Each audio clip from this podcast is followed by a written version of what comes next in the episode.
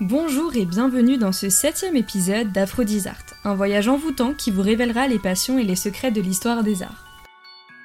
Pour ce septième épisode, je vous propose de voyager en Égypte. Bon, euh, vous vous attendez sûrement à ce que je vous parle des pyramides, des pharaons et des momies, mais je vous propose aujourd'hui d'étudier un art peu connu, les portraits du Fayoum. Nous allons nous consacrer sur une période bien précise de l'Égypte, l'Égypte gréco-romaine qui s'étend de 332 avant Jésus-Christ à 668 après Jésus-Christ. Mais alors, qu'est-ce que le Fayoum? Eh bien, situé en Égypte, à une centaine de kilomètres au sud du Caire, sur la rive occidentale du Nil, la ville actuelle du Fayoum était à l'époque connue sous le nom de Chédet. La ville du Fayoum a connu de nombreux changements dus aux conquêtes d'Alexandre le Grand en 332 avant Jésus-Christ. L'Empire romain s'étend et devient de plus en plus puissant grâce à une autre personnalité importante, Auguste, qui manifeste les conquêtes afin de dominer le monde entier. Il fit de l'Égypte une province romaine pendant près de trois siècles. Alors, pour revenir rapidement sur ce personnage Auguste, euh, c'est un empereur romain nommé Gaius Octavius, plus connu sous le nom d'Octave. Il est le neveu et le fils adoptif de Jules César. Après la mort de César, en 44 avant Jésus-Christ, Octave s'est retrouvé impliqué dans les luttes de pouvoir de l'époque, notamment la guerre civile qui a suivi l'assassinat de César.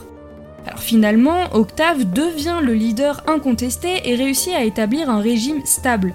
En 27 avant Jésus-Christ, Octave reçoit le titre d'Augustus par le Sénat romain, ce qui signifie, entre guillemets, vénérable ou sacré. Il est donc devenu l'empereur Auguste, le premier empereur romain marquant le début de l'Empire romain. Auguste a régné de 27 avant Jésus-Christ à 14 après Jésus-Christ. Il est souvent salué pour avoir instauré une période de paix et de stabilité appelée la Pax Romana, donc son règne y marque également la transition de la République romaine à l'Empire romain.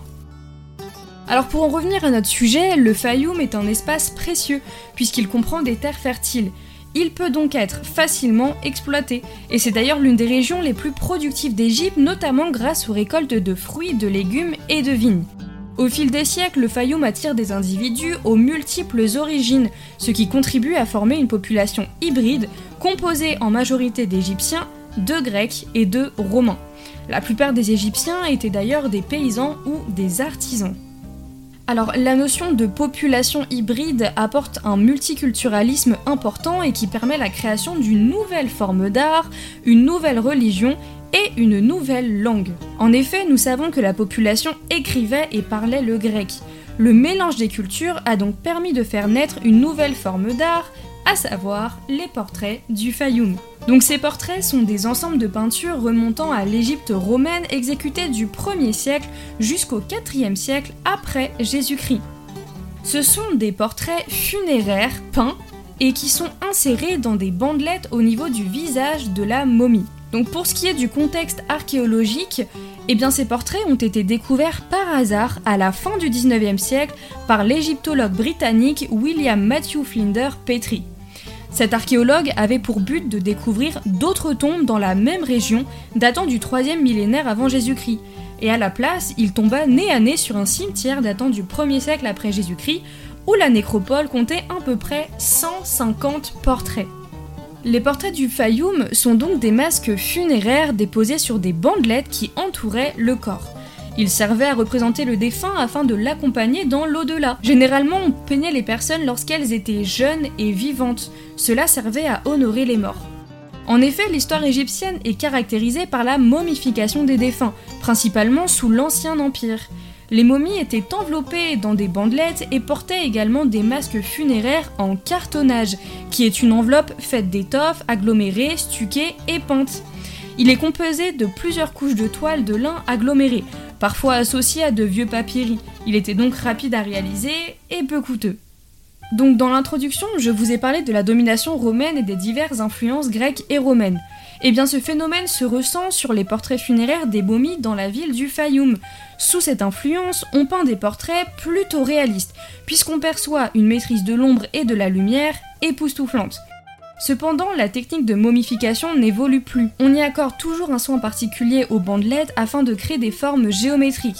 on utilise toujours les cartonnages et les sarcophages à la seule différence qu'à l'époque romaine, on insère dans les bandelettes les fameux portraits peints, à savoir les portraits du Fayoum. Il s'agit là d'une technique importée proche de la peinture pompéienne, dont l'usage et la fonction restent celles de l'Égypte, à savoir les masques funéraires. À travers les différentes cultures qui cohabitent ensemble, un nouvel art est né. On retrouve l'art funéraire égyptien, peint par des Grecs avec une technique gréco-romaine, à savoir l'encaustique ou la détrempe. Donc c'est une peinture qui est à base de cire, mais certains artistes appliquent sur les portraits un mélange à base de pigments, d'œufs et eau, et c'est ce qu'on appelle la tempera. L'influence romaine, se ressent encore une fois avec les tenues des personnages peints qui étaient habillés avec des tuniques romaines, ce qui témoigne de l'influence et de la domination de l'Empire romain. Ce sont pour la majorité des subtils détails qui caractérisent la diversité culturelle et stylistique de l'époque. On retrouve parfois des symboles des dieux gréco-égyptiens. D'autres portraits sont ornés de couronnes, de feuilles d'or, ce qui renvoie à la royauté macédonienne, grecque ou romaine. Grâce à tous ces portraits dotés d'un réalisme saisissant, ces portraits funéraires ont permis de nous donner un aperçu sur la diversité et la densité de la population qui occupait la région du Fayoum. Et c'est donc à travers les tenues, les coiffures, les accessoires qui reflètent la mode de l'époque que nous remarquons que la majorité des habitants ne sont pas habillés à l'égyptienne mais donc à la romaine. Les sarcophages et linceuls des momies gréco-romaines étaient souvent décorés de scènes représentant des croyances religieuses pharaoniques. Ces peintures répondaient, encore une fois, au style gréco-romain. Le mélange des cultures ne constituait aucunement un problème dans le style gréco-romain.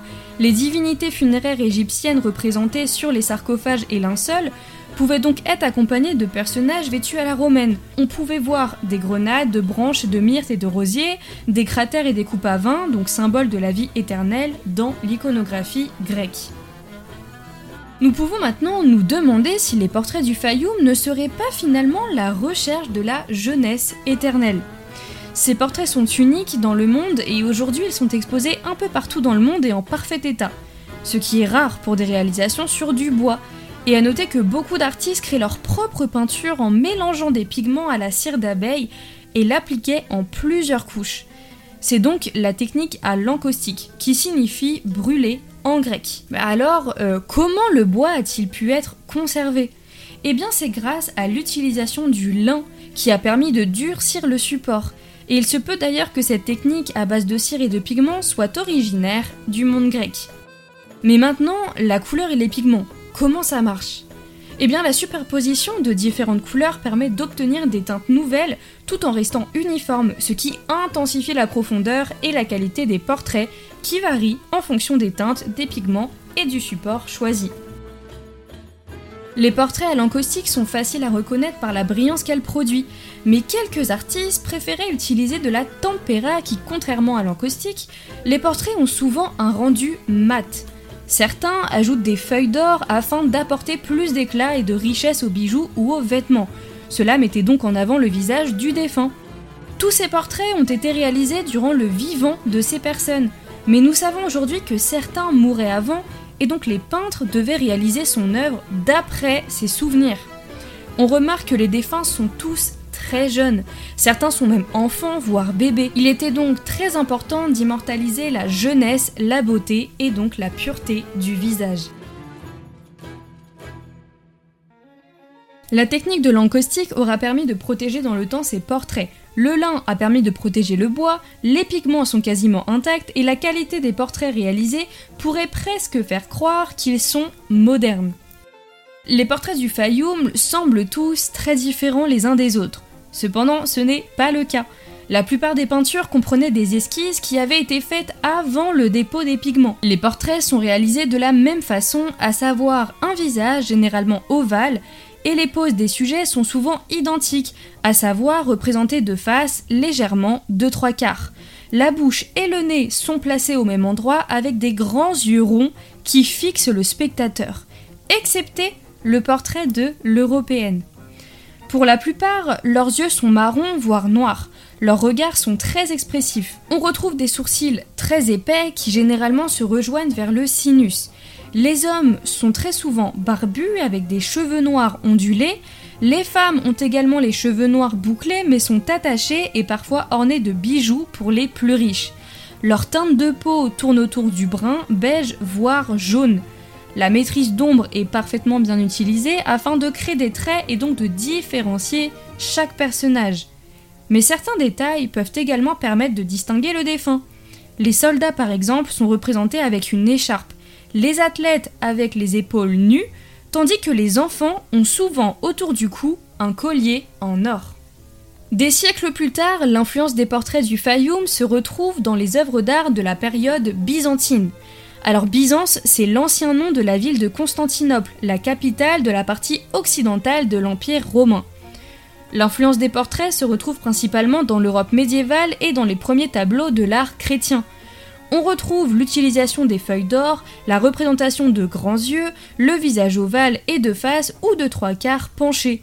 Cependant, leur regard converge vers le bas et non vers le spectateur.